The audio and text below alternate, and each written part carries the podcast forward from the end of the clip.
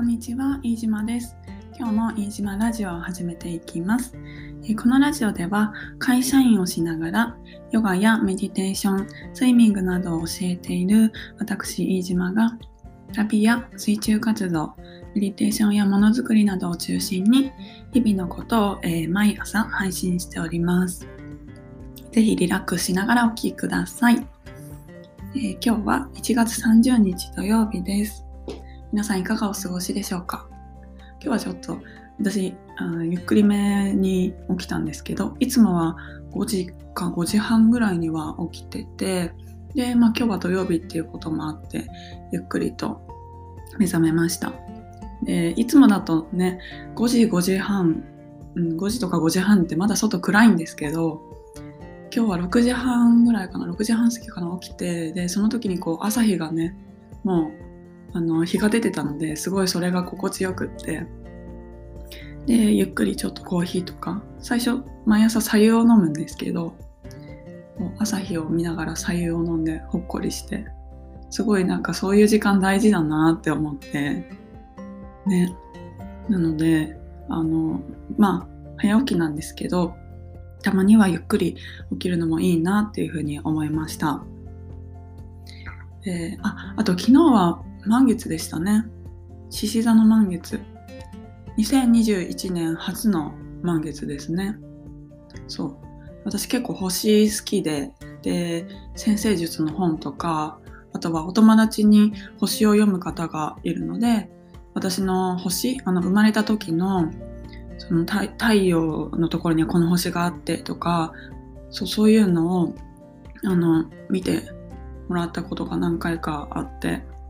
そうなんかあ私ってこういう性格なんだなとか結構こうそれによってなんだろうなあのすごく自分の性質について知ることができるのででやっぱりこうこのなんて言うんだろうな今世今世では私の人生しか歩めないじゃないですか。だからなんか人とこう比べるなんか私人と比べてずれてるなとかなんかでも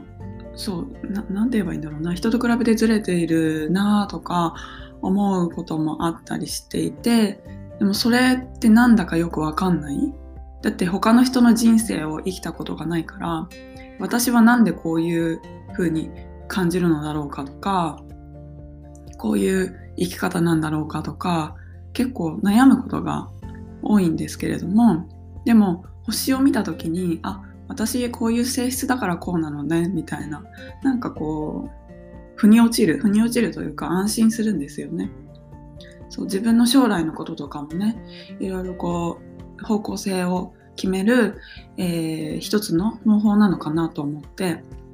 そう。なのですごいそれは好きで、うん、今までも見てもらったりしてます。ね、ちなみにサソリ座なんですね。そう、サソリ座。太陽星座がサソリ座で月星座が蟹座です。両方水のエレメントなので、なので水中が好きなのかな。あとはこう感情感情で結構動くですよね。両方ともそうなんですけどね。だから結構こう感情的になりやすい部分があって、うん。そう、そういう星座というか星のもとに生まれたんだなっていうふうに 思ってます。はい。まあ星とかね、そういう、はい。面白いですよね。ちょっと雑談でした。すいません。本題に入る前に長々と喋ってしまった。うん。で、えっと、今日の本題ですが、えーなぜメディテーションのクラスが好きなんだろうっていうのをあのお話ししたいなっていうふうに思います。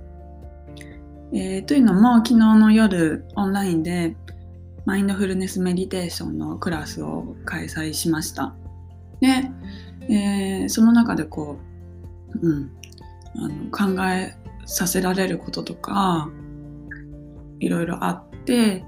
でふとなんでメディテーションのクラスを私はやるのかなって思ったんですよね。昨日は6人ぐらい6人かな？6人の方に参加していただきました。うん、で、えー、と私メディテーションのクラスの中では、まあえー初心者さん向けのクラスの中ではこう、えーマインドフルネスとは何かとかメディテーションとはどういう意味かとかなぜこれをやるのかそういうことをお伝えしてで実際にあのシッティングプラクティス、えー、座って行う瞑想をやっていきます、私は他にもヨガやスイミングあとは素潜りも以前教えたことがあってでいろんなことをこう教えているんですけれどもその中でもマインドフルネスメディテーションをのクラスを持つことはすごくなんか自分のこう本質とつながっているというかうんなんだろうな。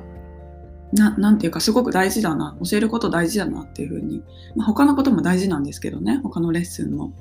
っていうふうに思ってます。なぜかというとレッスンの中ではあのすごくこうお互いにシェアし合うんですね。シェアし合う時間を作ってます。なるべく双方向インタラクティブな、うん、